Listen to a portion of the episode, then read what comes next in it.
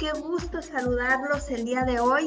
Bienvenidos, bienvenidos a una edición más de nuestras charlas Partum. Encantada de saludarlos el día de hoy. Gracias a los que se están conectando con nosotros en nuestra premiera a través de YouTube. Gracias a los que también nos acompañan a través de nuestro canal de Facebook. Y recuerden que en este mes, ya casi se nos va a ir el mes, pero estamos platicando con mujeres increíbles de todo el mundo en nuestra edición especial Health Impact, Mujeres que Inspiran. Hablamos de liderazgo, de negocios, de transformación y de impacto. Gracias por acompañarnos el día de hoy y bienvenidos a una edición más de las charlas Parte.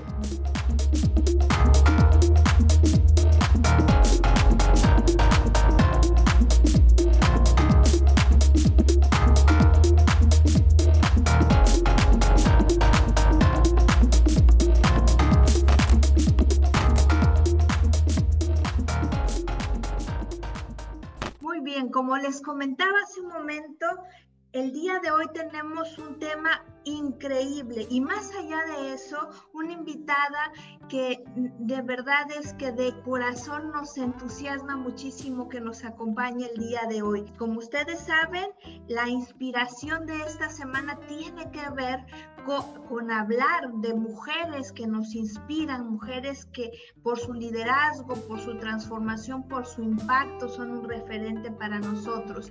Entonces, en esta, en esta edición vamos a platicar de un tema maravilloso. Vamos a hablar de la mujer y el arte. Vamos a tener una conversación sobre pintura, sobre sueños y sobre la mujer. La, realidad es que siempre que hablamos del arte nos evoca la belleza, nos evoca al humanismo, a la creación, la transformación, incluso hasta la espiritualidad. El arte es una hermosura, es eso que, no, que como humanos nos permite conmovernos. Y también en el arte hay transformación, también en el arte hay negocio, también en el arte hay liderazgo. Y por eso el día de hoy quiero darle la bienvenida a una invitada maravillosa desde Murcia, España. Tenemos hoy a Carmen Molina Cantabela. Ella es artista, es una artista maravillosa. Es la más pequeña de sus cinco hermanos y ganó su primer concurso de pintura con ocho años con una acuarela, una hermosura. Es una artista multidisciplinar, como a ella le gusta definirse. Su pintura es simbólica y en algunos casos hasta polémica. Lo que sí es verdad es que no pasa desapercibida se expone constantemente en varias ciudades españolas y lo más hermoso es que no deja de crear. Ha realizado más de siete exposiciones individuales desde el 2003 en Murcia, en España, eh, también por Madrid e incluso ha estado en Querétaro, aquí en México, en Pontevedra, en Alicante, en Granada. Su obra la podemos disfrutar en grandes colecciones desde, museo, desde el Museo de Arte Contemporáneo de Madrid hasta varios ayuntamientos y otras instituciones. Ha participado además en exposiciones colectivas en toda España, en Panamá, en Niza, en Santander, Barcelona y aquí en México.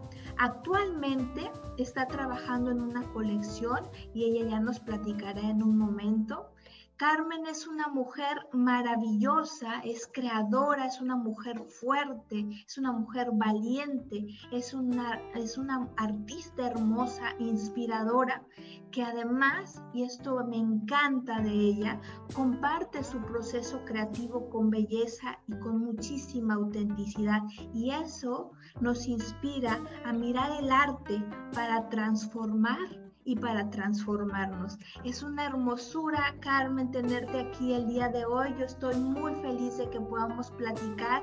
Bienvenida a México, bienvenida Partum, estás en tu casa. Gracias por estar aquí con nosotros el día de hoy.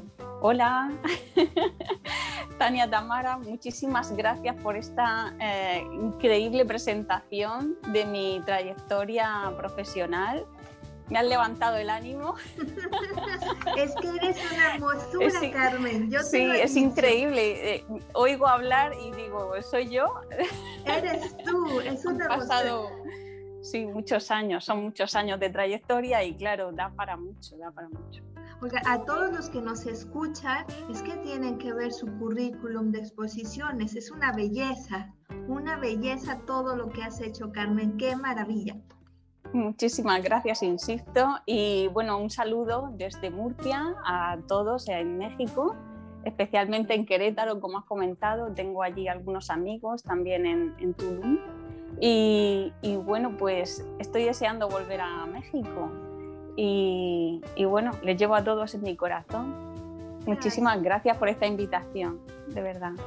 Gracias Carmen, bienvenida. Estamos muy felices de que podamos platicar contigo el día de hoy y sobre todo hablar de un tema tan hermoso que es hablar de la mujer, de la pintura y de los sueños. Yo creo que, que este tema eh, da para mucho, pero también sirve para poder hacer una pausa y, detenernos a regresar a lo que nos inspira, regresar a eso que, que a través del arte podemos eh, pues aterrizar nuestros sueños. Sí, el arte es un camino en el que desarrollarse a uno mismo, ¿no? Y, con eso pues conlleva eh, llevar a cabo todos tus sueños, tus ilusiones y, sobre todo es una especie de alta sensibilidad.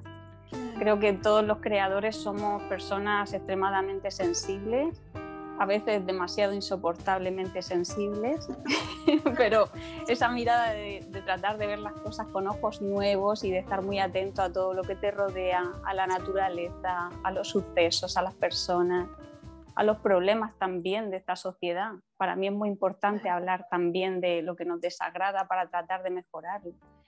Y, sí, es siempre, el, arte es eso, ¿no? Se, trata de transmitir con, con, todo lo que tú puedas filtrar a través de tu persona y llevarlo a cabo a través de una plástica y hacerlo entender y filtrarlo al espectador para, para, captar, para captar toda su sensibilidad y que de alguna manera eh, le revuelva esos sentimientos o que le suscite algún tipo de sentimiento al verlo. Carmen, platícanos. ¿Quién es Carmen Molina Cantabel? ¿Cuáles son sus sueños, sus pasiones? ¿Qué la inspira? ¿Qué la ha inspirado durante todo este tiempo para crear? Uy, es que mm, responder a la pregunta de quién es Carmen Molina Cantabria, yo creo que me voy a estar haciendo esa pregunta hasta el día que me muera. es una pregunta constante, yo me imagino que todo el mundo, bueno, yo sé quién soy, ¿no? Indudablemente. Pero me definiría a través de, lo, que, de lo que siento, cómo me defino, cómo soy, eh, si soy una persona abierta, inquieta, me gusta experimentar, me gusta viajar, ver cosas nuevas, soy una persona a veces muy impulsiva, mm, digo todo lo que se me pasa por la cabeza y eso a veces no, no es bueno para las amistades. o sea que los amigos que tengo son muy buenos amigos. Y, bueno, pues no sé, trato, trato de no olvidar que soy mucho más fuerte de lo que imagino, a pesar de esta imagen vulnerable que tengo, porque la vida me ha puesto en, en sentimientos y en tesituras y en problemas de los que he ido saliendo siempre y ahora sé que voy a seguir saliendo siempre. Sé que, que, soy mucho más fuerte de lo que me imaginaba y he tardado en saberlo. Ya tengo pues más de 40, pero, pero sí, es bonito conocerse, pasa, que pasen los años y tratar de, eso, ¿no? De, conocerte a ti mismo eh, o a ti misma en mi, caso y, y saber que, que, somos mucho, somos vulnerables, sí, pero también somos mucho más fuertes de lo que creemos para poder llevar a cabo todos, todos tus sueños, todos tus proyectos, superar las adversidades, incluso pues la falta de algún ser querido, todo eso, ¿no? Eh, entonces, pues sí, creo que me considero una persona creativa, vulnerable, pero también muy, muy fuerte. La verdad que eso inspira, Carmen. Sí. ¿Y, cuáles, han sido tus sueños desde los ocho años que ganaste ese primer concurso de pintura? ¿En qué, qué es lo que has soñado? Pues realmente yo formaba parte de esa serie de, niños y niñas que no, no, sabía a lo que me iba a dedicar.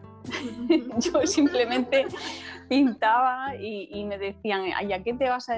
Yo no lo sabía, yo estudiaba, estudiaba y, bueno, pues eh, mi trabajo, mi visión creativa del mundo me derivó a la informática y de ahí al diseño gráfico. Y entonces mi camino en la pintura también eh, se fue desviando a través del diseño gráfico, que, que no deja de ser un, un, elemento de creatividad también. Es un, es un, elemento para crear a base de, de, capas y, y, bueno, necesitas tener un conocimiento de la estética. Se va educando la, la visión, también yo bueno, veía constantemente obras de, autores que me, que me, entusiasmaban. ¿no? El primero que me, que me, llegó al alma muy, muy joven, con, con ocho años, era Matisse, ha sido Matisse, Picasso, Matisse. Y, y bueno, pues, pues eso es eh, más o menos un poco el, así como he ido descubriendo pues todas esas inquietudes. Yo no sabía qué quería ser, pero la vida me fue llevando a, poder desarrollar eso. Eh, yo dejé de pintar durante unos años, luego con 13 años volví a retomarlo en la edad de la adolescencia. Pintaba fines de semana cuando podía, con los, con los materiales que tenía del mismo colegio o del instituto pero luego veía que me faltaban algunas, alguna, quería experimentar, como por ejemplo utilizando carboncillos o papeles especiales, y ya sí salía de mí y con el poquito dinero que tenía por aquel entonces a comprar esos papeles y, bueno, ir haciéndome con algún material eh, por mi propia inquietud. ¿no? Eh, cuando eres niño no tienes que plantearte que tú quieres pintar, tú pintas y ya está. Pero cuando hay un parón en tu vida, en el dibujo y lo quieres retomar con la adolescencia, pues bueno, pues vas tomando esas decisiones, esos pequeños pasos de decir, bueno, voy a echar por aquí, voy a invertir mi pequeño tiempo de fin de semana a pintar porque te sale. Luego hubo otro silencio muy grande desde los 15 hasta los 22 que tampoco pinté. Me dediqué a estudiar y, y bueno, pero, pero siempre tenía esa, esa inquietud de ir a visitar salas de exposiciones, y eso es muy importante porque el ojo, aunque tú no pintes, se está educando constantemente. Hay que tratar siempre de ver obra buena, ¿no? Y eso se hace a través de los grandes museos que nos rodean en nuestras pequeñas ciudades.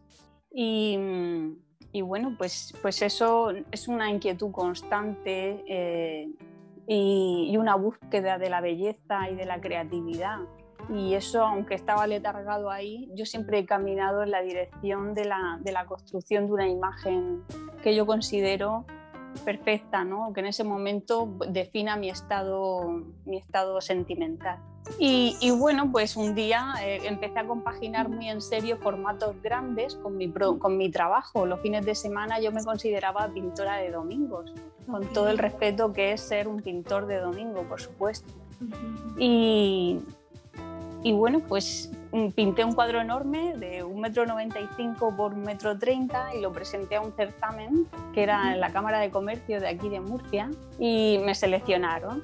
No, no gané, me seleccionaron simplemente, pero eso para mí fue un, una estimulación creativa y, decir, ahora sí, voy a, voy a seguir. Fue como un premio sin que me lo hubieran dado, por supuesto. Reafirmó que, que, valía para eso que estaba haciendo y que el camino que estaba llevando a cabo a través de mi plástica era válido en un certamen.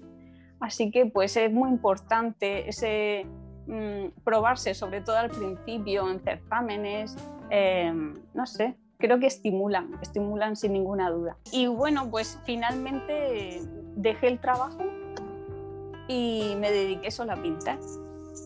Qué belleza. Y fue así, fue así, casi no tuve que decidirlo. Es como que un contrato se acabó y me dediqué a, pintar todo el, todo el tiempo y, ya empecé a hacer exposiciones colectivas, presentaba obras, certámenes nacionales, que de ahí al, al, al extenso currículum que comentabas tú. Eh, y claro, ha sido muy de mover obra, mover obra, presentarlo aquí y allí. Y, y así es como hice yo mi currículum artístico con mucho trabajo también. Eso me, dio una oportunidad muy bonita de conocer todo el territorio español. Si, no hubiera hecho eso, gracias también a la Galería Babel, con la que he trabajado siempre desde el año 2002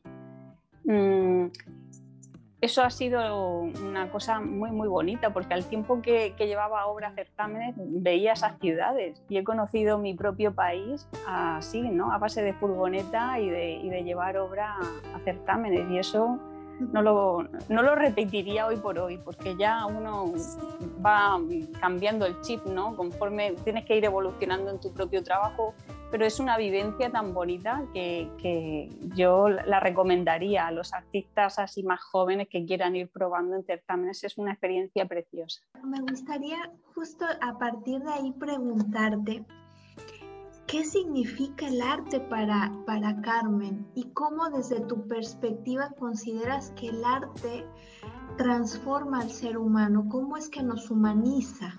Si yo tengo que definir el arte, diría que el arte puede ser algo que tú ves o puede ser algo intangible.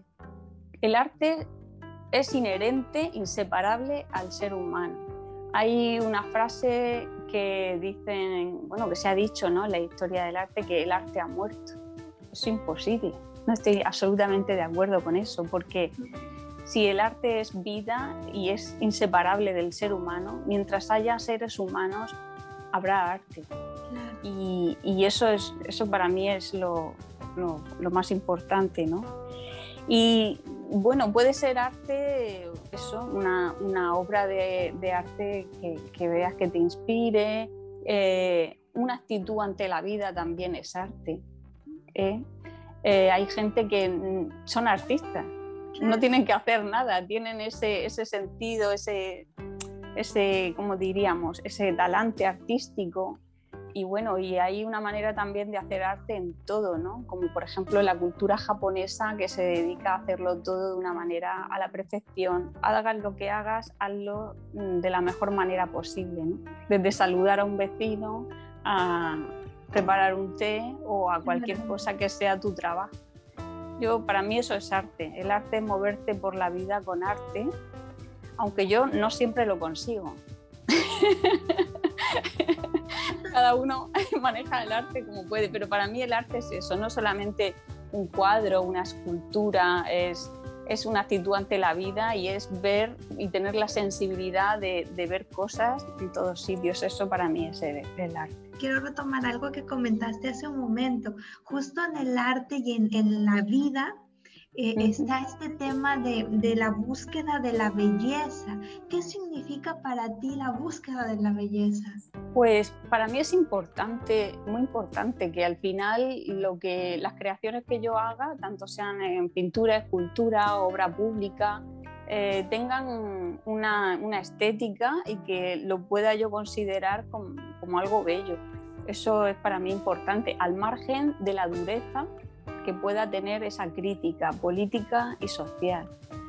Entonces siempre busco la estética y, es, importantísimo. Creo que, bueno, durante muchos años eh, se ha llevado el feísmo en la obra de arte. Las cosas eran muy brut, muy brutas, muy, no se necesitaba ese punto de belleza. Y, bueno, pues yo reconozco que, también son obras de arte, pero en mi caso yo trato de buscar la belleza de un modo constante. Necesito, no sé, lo necesito, me gusta, me gusta. Creo que, que una cosa que tú puedes plantear con dureza, pero con belleza, llega de un modo camuflado al espectador y por tanto tu mensaje perdura mucho más en el tiempo. Tienes toda la razón, porque lo que decías también hace, hace un momento, lo que sucede es que tienes esa sensibilidad de ver la, esa dureza y con, con, tu sensibilidad transformarla en belleza para que otros la admiren de una forma distinta, que por sí sola quizás no, no, no tendríamos esa sensibilidad. O a lo mejor si la tienen, no, pero, pero sí, sí, hay, hay gente que no tendría esa sensibilidad, por supuesto, pero hay otros que la tienen y lo harían de otra manera, un poco más, más brusca, ¿no? Y, y, bueno, pues es bonito crear belleza para mí el arte es eso, ¿no? He estado en, en Florencia, por ejemplo, en la Galería de los Uffizi y, bueno, ha sido una emoción increíble, ¿no? De ver todas esas obras, esas esculturas helenísticas que, que bueno, pues es, la belleza pura. Y eso siempre, el arte es emoción, el arte es emoción también. Carmen, platícame un poco justo, cuando hablamos de arte, creemos, y lo decías hace rato, no es algo que, forme parte del ser humano, pero como tú decías, el arte es inherente a nosotros, la belleza, la búsqueda de la belleza también. Y en ese, en ese sentido, cuando hablamos de creación, cuando hablamos de transformación a nivel liderazgo, ¿tú consideras que eso también es un arte? Y un poco en tu experiencia también como artista. Mm, sí, sí. Em, sí, porque como decía, el arte es una actitud y entonces en tanto que tú tienes que liderar tu propia vida, estás creando también el arte de tu propia vida, el arte de vivir. El arte de, hacer lo que uno quiere en su vida es el arte de ser feliz también. Entonces creo que el arte y la felicidad eh, van unidos van unidos, porque cuando tú consigues de verdad aportarte esa felicidad, eso es una vida con todo su arte, el arte de ser feliz, eso... Y, claro, eso te ayuda a, eso, a, ser el líder de tu propia vida. Y de esa manera tú puedes ser ejemplo, puedes ser ejemplo siguiendo tus sueños y pero sobre todo teniendo la convicción y el tesón de querer hacerlo todos los días a pesar de los inconvenientes que eso conlleva. Claro. Porque no es nada fácil. Hay una frase que decía Joaquín Sorolla, el pintor, y decía que eh, la familia no quieren que pintes, ellos no quieren que te dediques a eso. Y, yo cuando lo leí dije, claro, claro, y es verdad, ellos quieren que sea un trabajo fácil, remunerado, que los fines de semana estés con ellos y puedas comer y te relaciones con ellos y que tú estés siempre disponible a un horario normal. Eh, el liderazgo en este caso, en el camino de la pintura, que es el mío, es querer pasar mucho tiempo a solas, trabajar, pintar, sábados, domingos, descansar un lunes, que no te quite el sueño, a mí me lo quita a veces, estoy dándole vueltas a lo que voy a hacer. Y claro, no es, un, no es un camino fácil tampoco para la familia, ellos querrían vernos resueltos, no es, no es un camino de rosas como te comenté esta tarde, ¿no? Em, y claro, para eso tienes que tener una fuerte convicción de lo que tú estás haciendo o quieres hacer, llevarlo a cabo hasta el final a pesar de los pesares. Recuerdo en la primera, una de las primeras crisis que se sufrió eh, aquí eh, en el año 2006, 2008. Estuve desde el 2007 al 2009 o 10 sin vender un cuadro, pero al mismo tiempo desarrollando exposiciones individuales. Estaba justo en, en, la mitad ¿no? de, mi, de mi carrera profesional y era durísimo. Yo hacía exposiciones completas, que hice tres, y no vendía nada. Y eso hay que tener una, grandísima fuerza. De hecho, estuve a punto de tirar la toalla y no olvidaré nunca que si no hubiera sido por, por mi galerista, por Javier Cerezo, que era el que me animaba a seguir, a seguir, a seguir, yo... Eh, es duro, entonces tienes que no dejar de creer nunca en ti y, tratar de hacer oídos sordos a otros tipos de ánimos que vengan de fuera, que no sea el camino que tú habías elegido en un principio, porque es fácil tirar la toalla y no sufrir. Entonces es ese camino, esa fuerza del liderazgo, es hacer arte de tu vida, claro, claro que está vinculado, está vinculado de una manera muy fuerte. Pero eso, hay que ser muy, muy fuerte con tus convicciones y del camino que has elegido. Claro. Porque, porque si no estás traicionando tus propios sueños y, y al final no, no terminarías siendo feliz lo que hablaba antes de la búsqueda de la felicidad. Eh, estábamos hablando del liderazgo, hablando de la mujer y la independencia, el ser independientes. Este, lo que decíamos es que es uno de los, de los principales temas y que todavía hay lugares, hay países en donde esa independencia no es tan, y eso es verdad, en México es así. El hecho de que alguien sea independiente para poder desarrollar su trabajo, sea la pintura o sea lo que sea, pero sobre todo la pintura, porque como hemos comentado que no es un camino fácil, no significa que todo lo que tú vayas creando lo vayas a ir vendiendo. De hecho, es un trabajo, entre comillas, porque para mí no es un trabajo en, en el que tú vas a gastar todo tu dinero. Entonces, si a eso le sumas que tienes que ser independiente, ¿cómo lo haces? Normalmente mm, yo empecé compaginándolo con otros trabajos. Y, bueno, pues tienes que ir así un poco, poco a poco. Tienes que compaginarlo con otros trabajos y obtener el dinero a través de otra fuente, en el caso del arte. De hecho, me han dado algunas subvenciones de arte y las he gastado todas y absolutamente en, proyectos artísticos. No me he quedado ningún nada porque todo, todo lo destino a, eso.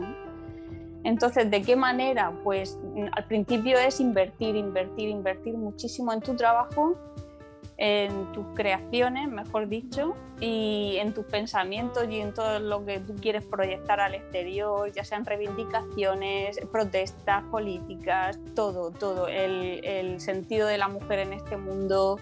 Em, y, darlo todo y gastarte todo tu dinero ahí. Puede parecer una cosa muy bruta, pero es que yo lo he hecho así. No, no entendía otra manera porque aquí en España no hay ese mecenazgo cultural en empresas. Eh, es una cosa que se está buscando, ¿no? Eh, si hay un mecenazgo cultural, pues claro, una empresa puede elegirte o un grupo empresarial y apoyar a un artista y a partir de ahí pues todo funciona mejor. Yo eso lo he vivido, lo he visto como espectadora, por ejemplo, en México. Y, y también se hace muchísimo en Estados Unidos. Entonces aquí en España si ayudasen de alguna manera a las empresas para que si apoyan a artistas hubiera algún tipo de declaración fiscal, eso pues yo creo que aunque no nos beneficia a todos mm, mm, de buenas a primeras, ¿no? directamente, pero de alguna manera a esos artistas a los que elijan si les beneficiara y por tanto el arte de, este país, del nuestro, de España en este caso, pues mm, iría cobrando cada vez más eh, importancia nombres de artistas a nivel mundial. Entonces, pues volviendo a, la importancia de liderar eh, tu trabajo, claro, tienes que estar súper, súper convencido de lo que tú quieres hacer y que eso es lo único que quieres hacer, porque como lo gastas todo en tu trabajo, con el tiempo es cuando empieza a ser eh, empiezas a vender y a recuperar un poco esa inversión de, tu, de toda tu felicidad. Y, y, bueno, pues eso, que no, no es un camino fácil, no es un camino fácil, pero sin duda apoyo a cualquiera que tenga una esperanza en poder dedicarse a esto, que si le echas horas, porque de verdad te nace, se puede. Tú eres el ejemplo claro de que se puede y que se puede de una manera maravillosa además. Gracias. Que se construye una carrera a lo largo de tanto tiempo, eso, eso, eso habla de liderazgo y habla de liderazgo y habla de creatividad y, de todo lo que, lo que, lo que nos acabas de, compartir, que además lo has vivido, lo has hecho parte de ti, de tu estilo de vida. Sí, otra de las cosas que mm, me gusta y siempre he comentado es que no, no, he querido nunca, yo siempre he firmado como Cantabella. Cantabella es mi segundo apellido y es mi nombre artístico. Mm, y aunque pueda sonar un poco femenino, bueno, es un apellido que es muy poco oído y no hay muchas, solamente hay una rama de cantabellas en toda España y el apellido viene de, de Italia. Mm, lo digo porque cuando yo firmaba mi obra, desde el principio nunca he firmado como Carmen, mm, siempre he omitido mi nombre. Yo quería que pareciera también la obra de, un hombre eh, para mí el, sentido, ojalá, ¿no? que, cuando una persona como artista eh, llegue a, cualquier sitio y su obra sea aceptada con, oye, pues qué, buena calidad o esto de quién es, ¿no? que miren la firma y que sea un apellido y que no vean que es de una mujer, para mí eso es, eso es la igualdad en el mundo del arte. Para mí eso es no necesitar eh, que, que, tú seas mujer u hombre para llegar, es que tu discurso sea universal y que tenga una inquietud para todo el mundo. Y mm, en ese sentido del liderazgo femenino, eh, igual que en pintura, igual que en literatura, en todas las ramas de las artes, mm, lo que hay que hacer es hacer buenas cosas, ¿no? Al margen de, de, de decir que si es la obra de una mujer o de un hombre, hay que hacer buena obra y eso es lo que queda y ojalá que pronto dejemos de hacer colectivas de mujeres para visualizar a la mujer.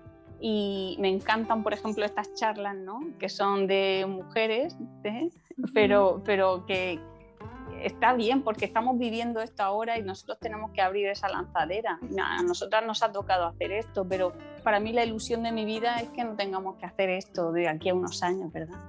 Eso sería lo más maravilloso, que todos tengamos las, las mismas oportunidades para poder desarrollar nuestro arte y, y que permanezca el mejor y ya está. Coincido totalmente, eh, Carmen. Realmente es que eso es lo que estamos buscando. Cada uno estamos abriendo espacios. No deberíamos de, de hablar, sino de, de, más bien deberíamos de hablar de seres que nos inspiran. No importa si eres hombre o mujer esa, e, esa, esa, hacia allá estamos, o, al menos tú y yo y tantas mujeres y hombres, hacia allá es hacia donde vamos y esa es la visión que tenemos y el sueño también. Claro, claro, pero que sin duda hay que hacerlo porque nos ha tocado vivir esto y, y no todos los países tienen las mismas oportunidades ni todas las mujeres tienen las mismas oportunidades según vivan, ¿no? En qué país vivan. Y, y bueno, pues tenemos que hacerlo pues por, por todas, ¿no? Pero que la ilusión sería eso, ¿no? que todos tuviéramos las mismas oportunidades, que es una utopía quizá, pero es un sueño que podría ser, podría ser real. Y que vamos hacia allá. sí. Hay que visualizarlo y ya. Hay que visualizarlo y, y, y, tratar de ser ciudadanos responsables, todos y cada uno, en cada uno de sus países, porque cuando hay dictaduras, no, pero cuando uno puede elegir el partido político que le va a gobernar, hay que, hay que, tienen que, somos víctimas, ¿no? Cuando hay una democracia y alguien vota algo que no le conviene, en el fondo no está siendo responsable. En fin, bueno, pues esos son otros temas políticos, eso es otra cosa. Pero, pero es real, es la conciencia de la responsabilidad que tenemos asumirnos responsables y no víctimas. Yo creo que de ahí parte mucho también de, de lo que queremos ver hacia adelante. Sí, es muy importante. Me gusta mucho eh, Albert Camus o Camus, como hablando de la responsabilidad individual que, que, se ha puesto muy, muy en auge ahora con todo el tema de la pandemia y del COVID. Y, bueno, pues es que nos hemos dado cuenta de que siendo responsables individualmente podemos cambiar todo lo que nos rodea. Y lo hemos demostrado como seres humanos que eso ha sido así. Entonces, pues, pues lo único que se necesita es concienciación a nivel mundial. Exacto. Y también esa es una utopía y vamos hacia allá. Sí, sí, sí. Qué maravilla. Sí, sí. Oye, Carmen, eh, ¿qué te parece si platicamos un poco de, ya de la pintura? ¿Cómo es el camino de creación de un artista? Ya no voy a decir de una mujer artista. ¿Cómo es el camino de creación? Pues yo lo definiría con una palabra y es tormento. tormento.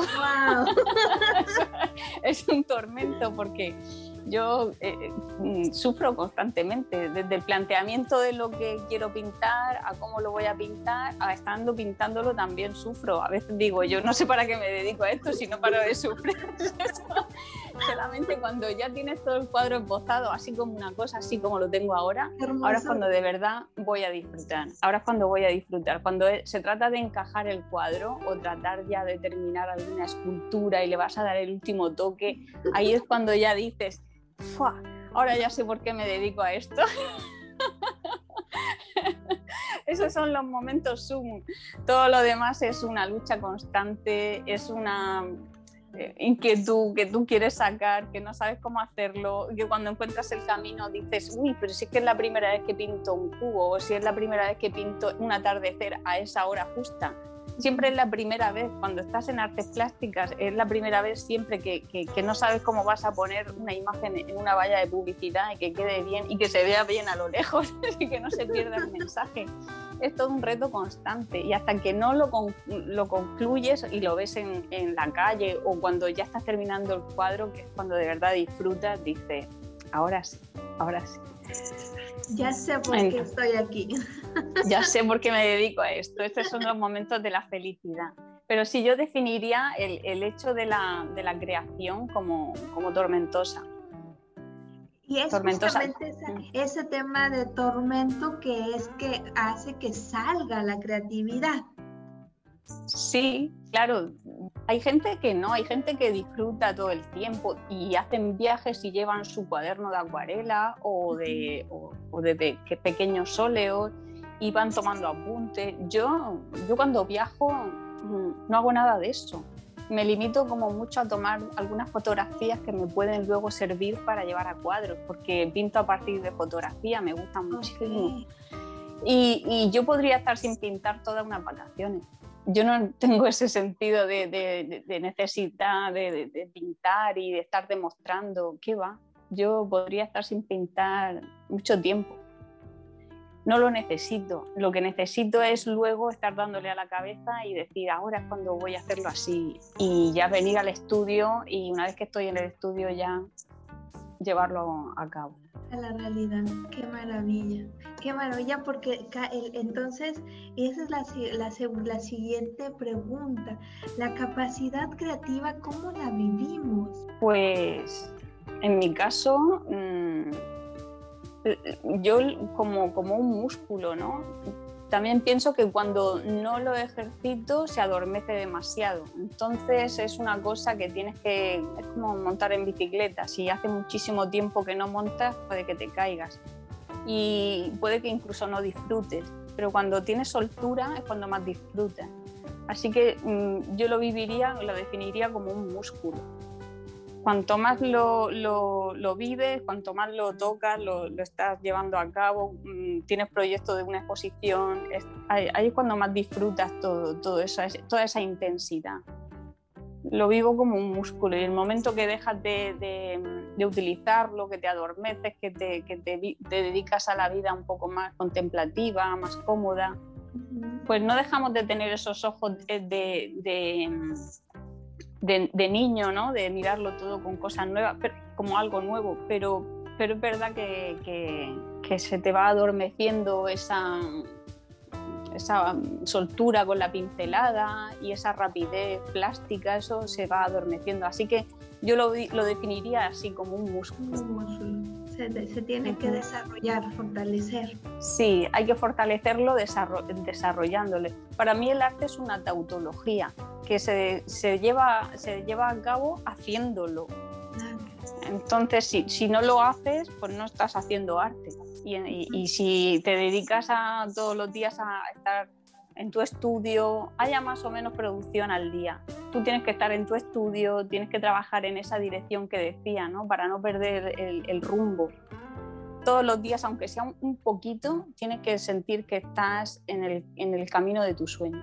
Carmen, y en ese sentido, para quienes no somos artistas, ¿cómo traducirías esa, esa capacidad creativa? ¿Cómo la desarrollamos?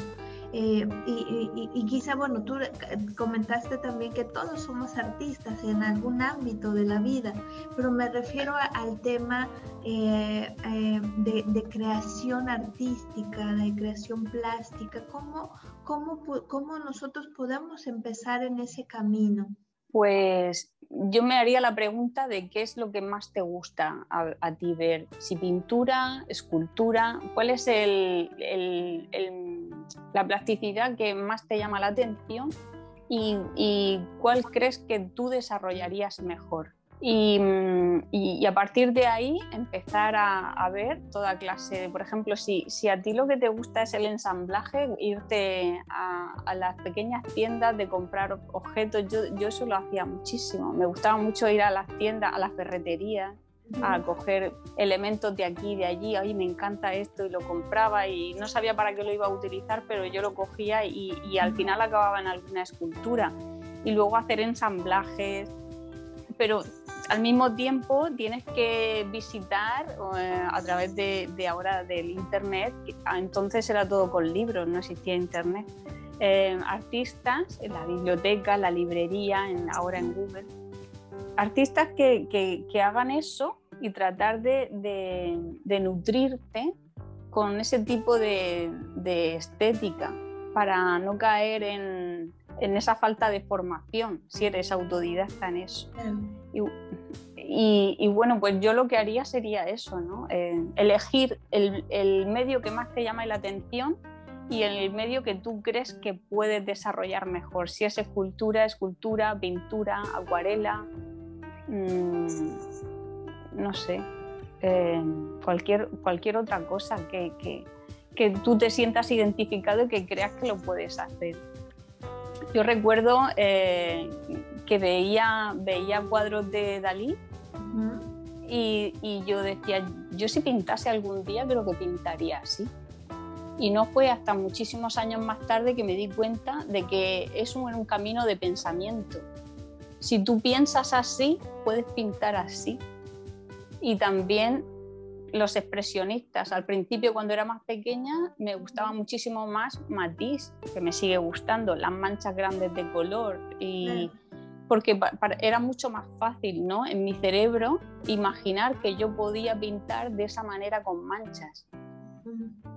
Así que yo creo que es un camino cerebral. Tú tienes que elegir cómo tú piensas y, y, así es como creo que tú puedes pensar qué es lo que tú que lo qué es lo que puedes hacer y luego ya hacerlo y probar. A lo mejor luego te sorprendes y, no sé, y, sales velazqueño, ¿no? Como Velázquez. eso no se sabe. Tienes que probar, pero, pero sí que es verdad que creo que como tú pienses o creas que tú puedes pintar, puedes llegar a hacerlo. Perfecto. Y que además eso lo podemos aplicar a cualquier ámbito de la vida.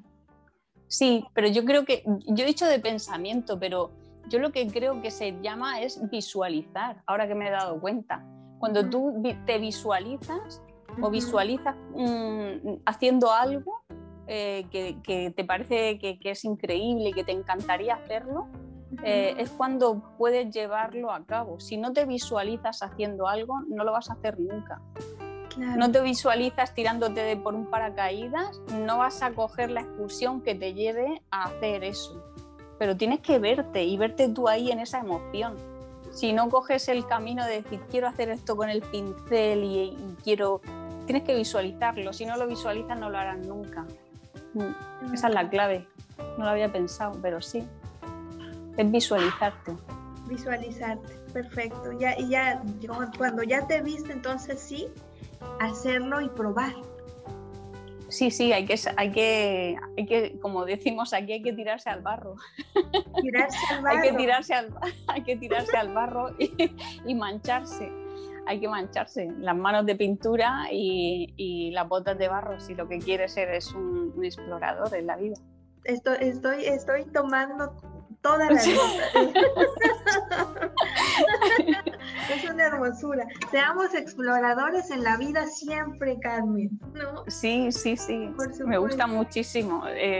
hice una serie de, que se titulaba Exploradores. Me gusta muchísimo esa actitud de, querer saber, de querer ver, de, de la aventura. y en esta serie de cuadros eh, me dediqué a hacer retratos a familias. Igual retrataba a la madre, a los hijos o a los niños solo y siempre los ponía en escenas que eran de aventura. y es que ese sentido de ser explorador, eso es lo que hace que, hagamos cosas, ¿no? El visualizarnos. Y además varios de tus cuadros justamente tienen que ver eso, con, con aventurarse este, el, de los aviones, el del, el del niño este, eh, que está como, como en su, ¿cómo se llama eso? En su planeta, es como el principito en su planeta, pero en realidad está sentado en una bomba de la Primera Guerra Mundial, en una mina, en una mina. Eh, sí, son, siempre trato de, tener ahí como esa contradicción, ¿no? El niño está tan tranquilo tomándose un helado y parece que lo único que le preocupa es eh, que no se le caiga la bola del helado y en realidad está sentado encima de una mina antibuque. Así que pues, pues esos son los peligros de la vida. Nosotros estamos aquí tan felices y de repente, bueno, viene una pandemia. Claro. Podía haber sido cualquier otra cosa. Así que pues para mí el lenguaje plástico me ayuda a llevar a cabo todas estas reflexiones, esas preguntas de, la metafísica, todos esos interrogantes, ¿no? Para definirnos, para saber mm, cómo nos vamos a, resolver en, este mundo. Y, vamos a, tomar justamente esto que acabas de platicarnos eh, para hablar de la realidad de los sueños a través de la, de la, de la pintura. Y, y, en ese sentido, ¿cómo, cómo ha sido tu, tu experiencia, Carmen? Pues mm, me gusta muchísimo, como he comentado antes, veía la obra de Dalí. Dalí es un precursor del, del surrealismo desde Europa. Eh, André Breton y tantos otros, ¿no? También eh, hay mujeres como Frida Kahlo, como mm, Teodora Tanin, eh, Remedios Varo, española. Una hermosura. A, mí me, fascina Remedios sí. Que hay que poner ejemplos de surrealistas, pero también había muchas mujeres surrealistas. Lo que pasa que, bueno, pues la vida ¿no? nos las ha ido enseñando poquito a poco, pero desde luego tienen su lugar en el mundo, en la historia del arte y como surrealista. siempre me gustó fijarme en los surrealistas, me parecían muy oníricos y, maravillosos.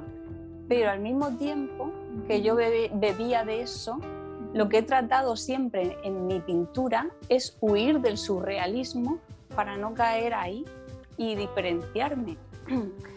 Entonces cada vez que se me ocurría una nueva composición, yo la juzgaba y decía, vale, parece surrealista y, si parecía surrealista no, lo pintaba. tenía que parecer algo que pudiera ser en la vida real. Si eso que estoy pintando parece un sueño, pero en la vida real podría ser, entonces ese es mi cuadro. Esa es una pequeña diferencia que yo me he ido imponiendo a la hora de no permitirme crear cuadros surrealistas. Por eso defino mi pintura como naturalismo simbólico.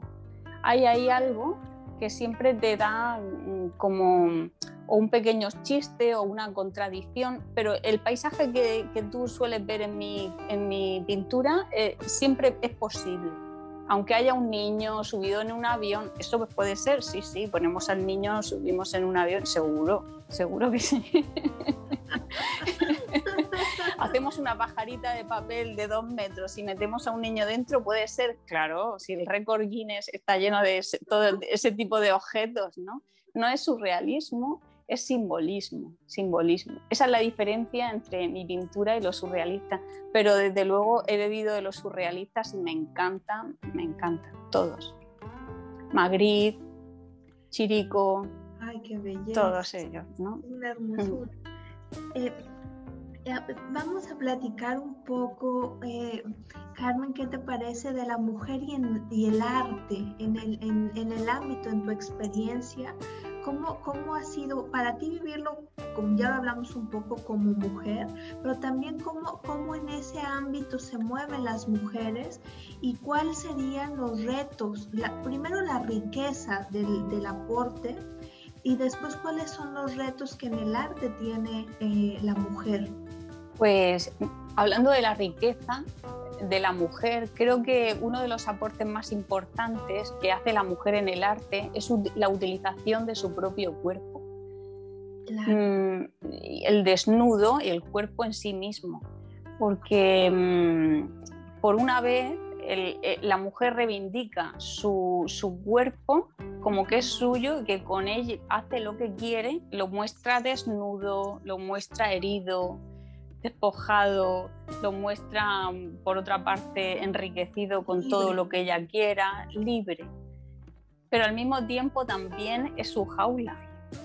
Para muchas mujeres eh, su cuerpo a la hora de expresarse es su jaula y, y entonces pues hay agresiones a ese cuerpo y, y, por ejemplo, me estoy acordando de la obra de Marina Abramovic, ¿no? Que era tan famosa con esas video performance donde ella se cortaba, se autolesionaba, de hecho animaba a gente a que lesionase en su cuerpo. Es esa, eh, yo lo interpreto ¿no? de esa manera como, como que quieres salir de tu propio cuerpo y dejar de ser la mujer que eres para ser simplemente un artista. Es, es, cuerpo y es jaula por la falta de oportunidades que a lo largo de la vida la mujer no ha tenido la misma oportunidad, las mismas oportunidades que el hombre.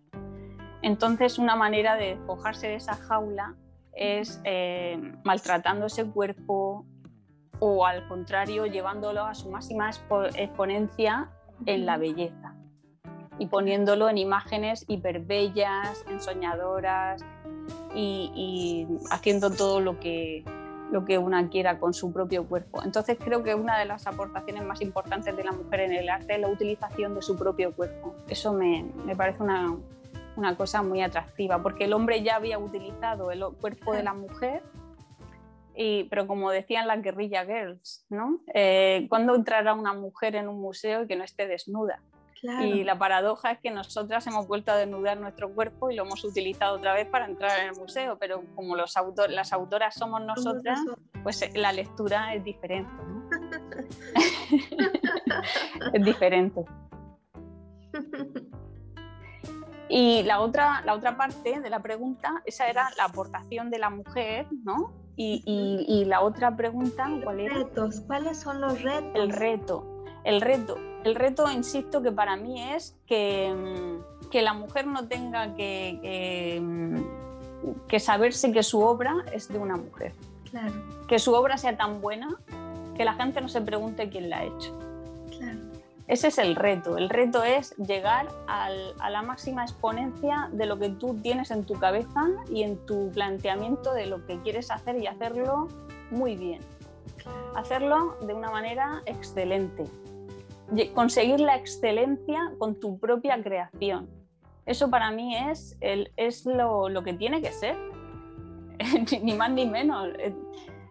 Y, sí que es cierto que, que yo eh, he tenido que estar demostrando muchas cosas, mm, por ejemplo, aquí en mi región, que se me conoce, se me ha conocido y la gente sabía que la obra era de una chica y, y, yo he querido siempre que no se sepa que yo que, que, era de mi autoría y que nadie supiera que yo me llamaba Carmen y que era mujer, ¿no?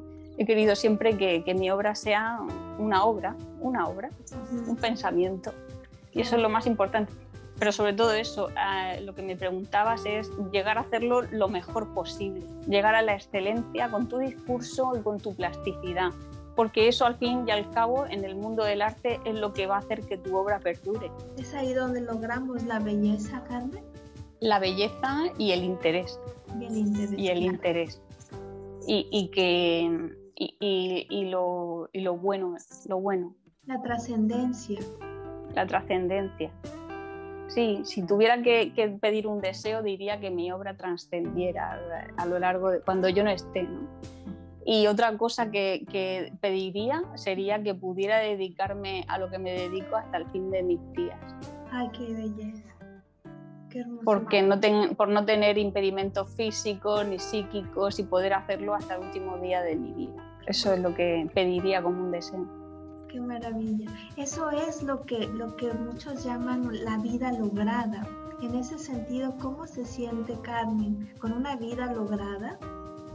Hoy por hoy sí, sí, sí, sí, porque tengo mi independencia, tengo mis, mis, mis, proyectos de exposición, sé que los voy a llevar a cabo y que la rueda gira, la rueda gira, la vida gira y yo sigo avanzando. Y eso es lo más grande, que veo que sigo teniendo proyectos, a pesar de, de, de los dramas que yo haya podido tener en mi vida, mis dificultades, es que la cabecita sigue, sigue, creando, cosas y de estas manos siguen pintando y, y, mi vida sigue moviéndose gracias a mi entusiasmo y a mi inquietud y querer seguir avanzando en esta dirección y que para mí eh, no hay otra, es que no hay otra. Lo tengo clarísimo.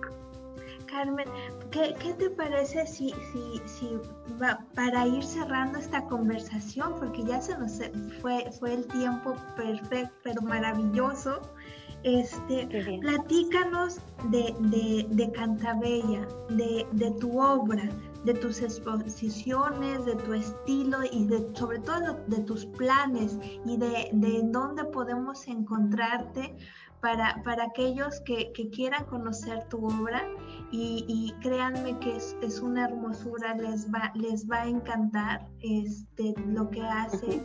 Carmen, es una belleza. Y, y, como yo les decía, lo más hermoso es cómo Carmen nos haces partícipes de ese proceso es que ahí es en donde uno se inspira y dice, ay, qué belleza, me, encanta lo que está haciendo y, e incluso me gustaría verme ahí o me gustaría en lo que yo estoy también tener la capacidad de compartir ese proceso, ¿no? Sí, ahora gracias a las redes sociales podemos compartir nuestro estado creativo, ¿no? El cuadro, por ejemplo, va por aquí, vas poniendo fotografías de cómo va avanzando la obra, Incluso algunas veces he compartido esas sesiones fotográficas que les hago a mis modelos, que luego me sirven para, para mi obra, ¿no? Eh, a veces no encuentro un personaje que, que, me sirva en fotografías y entonces pido a algún familiar o algún amigo que, que pose para, para, yo poder pintar eso, ¿no? Es, es, eh, compartir eso es muy, es muy bonito, la gente le, le gusta muchísimo porque tú, Tamara, podría ser también una exploradora de uno de, esos, de mis cuadros, ¿no? Me encantaría. podría ser. Un día voy a ir a México. De ya, hecho, vente, vente en principio, sí, sí. Bueno, en principio, hablando de proyectos, eh, este cuadro que tengo aquí y este cuadro que tengo por aquí, fíjate que tiene esas máscaras, son las máscaras de Jade son dos personajes que tienen máscaras de jade. Estos cuadros van para México. ¡Ay, qué maravilla! Así que pues mi, mi siguiente exposición, eh, yo no sé si voy a poder ir, si no me pone la vacuna, no sé si voy a ir, pero mi representante sí que lleva la obra toda a México para este año. Es una exposición con motivo de, de la independencia de los 500 años de la independencia de, México, de España. y, bueno, pues es una visión muy particular porque nosotros como españoles tenemos que hablar de, vuestra independencia, pero al mismo tiempo hacerlo a través de, una, de un ritual de celebración, porque creo que eso es, es lo bonito. ¿no? Yo siempre he vivido en mi casa como ese amor constante a México, mi padre siempre tenía pasión a vuestro país y es una cosa que yo creo que es generalizado, que España adora a México y, creo que México a España también, porque mi experiencia allí ha sido una cosa preciosa. Cuando, cuando estuve allí en el año 2010 y expuse en Querétaro, eh, expuse en, el Club de Industriales y también en la Fundación de RT. Mm, y fue maravilloso, aparte que se quedaron allí en México 26 obras mías vendidas.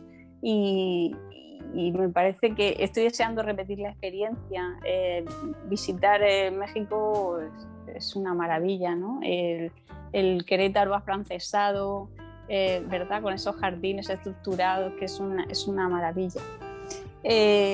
bueno, esa es la exposición que tengo pendiente para septiembre. Es una exposición itinerante que empezará en el DF y bajará a Oaxaca y faltan tres sitios por determinar. Okay. Y bueno, pues, pues eso, este es el camino de, mi pintura para México. También tengo una exposición que quedó pendiente el año pasado debido al COVID en Bruselas. Es una exposición del de, el héroe que conocemos como Tintín de los cómics. Yo lo reinvento y, y le llamo TNT, haciendo eh, alusión a la dinamita. Y es un personaje que se desvincula de su propio autor, que en este caso es Hergé, para correr sus propias aventuras. Así que esa exposición de Bruselas está pendiente, tengo obra allí y están esperando a poder abrir de nuevo todas las galerías y museos y, que empiece de nuevo la actividad cultural en, en, Bélgica. Y, y, por lo demás, pues eh, exposición pendiente aquí en Murcia, que siempre pongo en la Galería Babel. y, y bien, bien serán seguramente cuadros de este estilo de México que los presentaré aquí, porque claro, que la obra esté destinada a un único lugar, no, o bien antes o después se mostrarán aquí en mi ciudad, que es a la que se lo debo todo, porque eh, siempre lo digo, me siento muy murciana y le doy las gracias a la ciudad de Murcia desde aquí, porque eh, si me dedico a esto es porque los murcianos han tenido a bien a aceptar mi obra y a querer convivir con ella. Claro. Y eso no se olvida. Por supuesto. Que además en, en Murcia te, te aman tu obra. Eh, bueno, eso no está bien que lo diga yo. pero sí, desde luego me siento querida. Por los medios de comunicación me siento muy querida. Los, mm. los periódicos de aquí de la región me tratan siempre muy bien y, parece ser que todo lo que hago eh, sienten que tiene un gran interés. Y eso sí, la ciudad de Murcia le debo mucho. Así que pues no sé si soy querida o no, pero también seguro que soy odiada y eso, eso también dice mucho. El que no tenga enemigos es que es un don nadie, dicen. Claro, qué maravilla. Este, eh, Carmen, y, y en cuanto a redes sociales, ¿en dónde te podemos encontrar? Pues, a ver, tengo una página web donde podéis ver toda mi obra y está separada por series. Eh, me falta la serie de TNT, es así, bueno, mi página web es www.cantabella.es y mm, también se puede ver mi obra en la página web de las galerías donde trabajo, que es en la Galería Chrysler de Madrid, www.galeriachrysler.com y también en la Galería Babel de Murcia, www.babelarte.com. En Artistas y Obra Disponible, pues por la C de Cantabella, ahí aparece mi obra.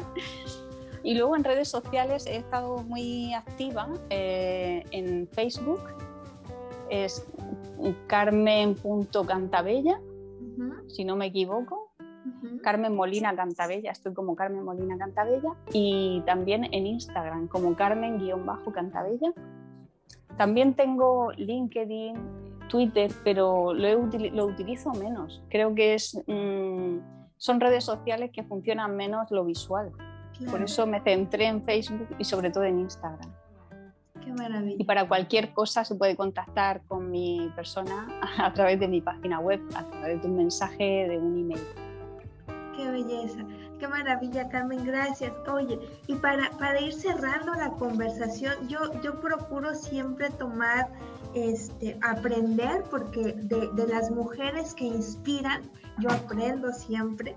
Este, y, hice, hice algunos puntos de, la conversación que, que acabamos de tener que no, sé ni por dónde empezar, porque mira, que si tuvieras esto, porque es una belleza todo lo que nos has compartido, pero me, gustaría eh, dejar para, todos los que nos escuchan por lo menos cinco ideas eh, de inspiración que Carmen este, nos, nos ha dejado el día de hoy con esta, con esta charla y luego después, si tú, si tú quieres este, darnos alguna, alguna más para, para cerrar y para que sea una semillita para todos los que nos escuchan, sería una belleza. Y, para empezar, yo diría que Carmen nos compartió el día de hoy una hermosura diciéndonos que el arte es también emoción. Esa sería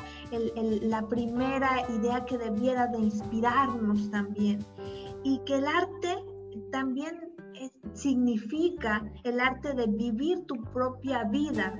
Es el arte de la felicidad, el arte de ver y de tener una vida feliz y de liderar tu propia vida. Carmen, esto es una maravilla. Muchas, muchas gracias por esta, por esta idea. Eh, cuando hablamos de sueños, un poco hablando de sueños, la, la, la, la, parte más importante, nos comentaste, es la convicción, el tesón, el llevar a cabo hasta el, pesa, hasta, hasta el final tu sueño, a pesar de los pesares, sin escuchar afuera, no dejar nunca de creer en ti. Es fácil, y esto me encantó, es fácil tirar la toalla y no seguir lo más importante para hablando de construir sueños es tener una es ser fuerte con tus convicciones en el camino. Exactamente. Sí, sí, sí. Sí, sí, estoy de, estoy de acuerdo con todo lo que he dicho. y además, pues sí, hacer un hincapié en, no apartar nunca eh, tu, la visión del final de tu camino. Si tú no te visualizas, y no te tienes ahí con, te ves haciendo eso y, todos los días caminar un poco en esa dirección. Aunque sea muy poquito, aunque estés moribundo, aunque hayas terminado de tu otro trabajo o de tu trabajo verdadero, tienes que trabajar todos los días en esa dirección, aunque sea un poquito. Y seguro que, con, con, la decisión de querer hacerlo, te vas a ir acercando a lo largo de tu vida a ese sueño siempre, siempre. La gente que consigue cosas es la gente que, camina en una dirección y que trata de que no le distraigan. Es casi como ir un poco como los caballos, ¿no? Cuando le ponen esto así para que no se distraigan, pues tú tienes que hacer como esa especie de juego psicológico de, no tener nada que te distraiga a un lado y a otro de tu propio camino. Y bueno, pero con mucho amor, ¿eh? Con mucho amor, si no luego las familias se enfadan. importante. Con amor. Y, como decías, la otra idea es tirarse al barro y mancharse de pintura. Sí, sí, sí, sí. Hay que mancharse de pintura en el caso de la pintura y, las botas de barro en el caso de los exploradores. Sí, hay que, hay que mancharse de barro y hay que mancharse de pintura. Si no, te, si no te implicas en esa pasión tuya y no pones manos a la obra, por mucho que te visualice, no vas a llegar, tienes que poner siempre el primer ladrillo, un pequeño esfuerzo, de decir, hoy he hecho algo, pero de verdad, no solamente de pensamiento, sino también de obra, de desarrollarlo físicamente. Y fíjate, y ahí va el siguiente punto que lo decías de una manera maravillosa. El arte se hace. Sí, es una tautología, se hace haciendo arte. El arte se hace haciendo cosas que, luego podemos definir como arte, pero se hace haciendo. Si tú no haces, la palabra hacer es tan bonita, es un verbo precioso. Hay que hacer, hay que construir en esa dirección. Y, y, bueno, al principio no te saldrá siempre como tú quieres, pero a base de prueba y error, prueba y error, vas a ir perfeccionando todo lo que tú quieras hacer. Y sobre todo, habla una persona como yo, que no tengo carrera de bellas artes, soy en este sentido autodidacta, eh, una formación continua. Necesitas tener esa inquietud y una formación continua. A mí nadie me enseñó quién era Velázquez. Yo acudí yo a los museos y a los libros y estudié arte contemporáneo, arte del siglo XX. Hay que tener una noción de la historia del arte porque si no, estás dando porrazo, no sabrás nunca si una obra abstracta es buena o mala. Tienes que educarte, tienes que formarte de una manera independiente. Mm, mm, en fin, los estudios son maravillosos y el que los tenga, eso es una maravilla, pero la gente que no haya tenido la oportunidad de estudiar una carrera de bellas artes, que no sienta que eso es un impedimento porque no lo es. Maravilla. Y, dos puntos finales, Carmen, que, son sumamente valiosos es, uno, siempre ser independiente y dos, convertirnos en exploradores en la vida. Sí, sí, sí. Es muy importante ser independiente. Me acuerdo mucho de la frase que decía Virginia Woolf, la escritora, cuando decía que una mujer necesitaba una habitación, la habitación propia, ¿no? Una habitación propia. En este caso, en mi caso, es tener un estudio. Si tú tienes un sitio en el que solamente vas a ir tú eh, y tú puedes sentarte ahí a pensar y a tener ese tiempo, un poco de tiempo para escribir todo lo que te inquieta, a lo mejor se puede aislar un poquito y tratar de llevar adelante algo, ¿no? Algo que tenga en mente, aunque sea una bufanda, lo que sea. Sabemos que la mente es capaz de todo y podemos abstraernos y podemos decir, oye, poner límites a la familia decir, este es mi territorio. Tener ese espacio tuyo solo y esa independencia de lugar y de tiempo para poder dedicarte a tus pensamientos y a tus inquietudes y llevarlo luego a cabo a través de una plástica, una escritura o lo que tú quieras, es muy importante esa habitación propia. Qué maravilla, qué maravilla. Carmen, pues eh, ha sido una belleza conversar contigo. Eh, Igualmente, Tania gracias por este tiempo es, y, y, y sobre todo pues dejar, dejar el aprendizaje más hermoso que nos, nos has dado el día de hoy, que justamente es eh, pues vivir la vida o tu vida, convertir tu vida en arte.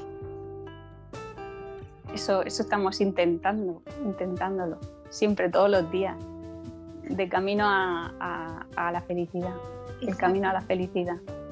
Es ese, es el, no, no salirte del camino de baldosas amarillas. Qué maravilla. Gracias por estar Muchísimas gracias por esta invitación. Eh, ha sido todo un honor que os fijéis en mi trabajo. En este caso tú te has fijado en mi trabajo. Te lo agradezco muchísimo. Un abrazo enorme a, todos los que nos están escuchando y, y a México que lo llevo en mi corazón. Gracias, Carmen. Gracias por estar aquí. Y eres bienvenida, bienvenida a tu casa, bienvenida a México y que, y que, y que sigamos adelante creando ese camino de felicidad. Muchísimas gracias. Un abrazo para todos. Gracias, gracias. Tania Tamara. Gracias, gracias a todos los que nos escucharon, gracias a los que estuvieron con nosotros a través de nuestra premier por YouTube, a los que nos están acompañando por nuestro canal de Facebook y a todos los que además nos escuchan a través de nuestro formato podcast. Gracias por estar aquí y los esperamos muy pronto en una edición más de Barton Talks. Hasta pronto.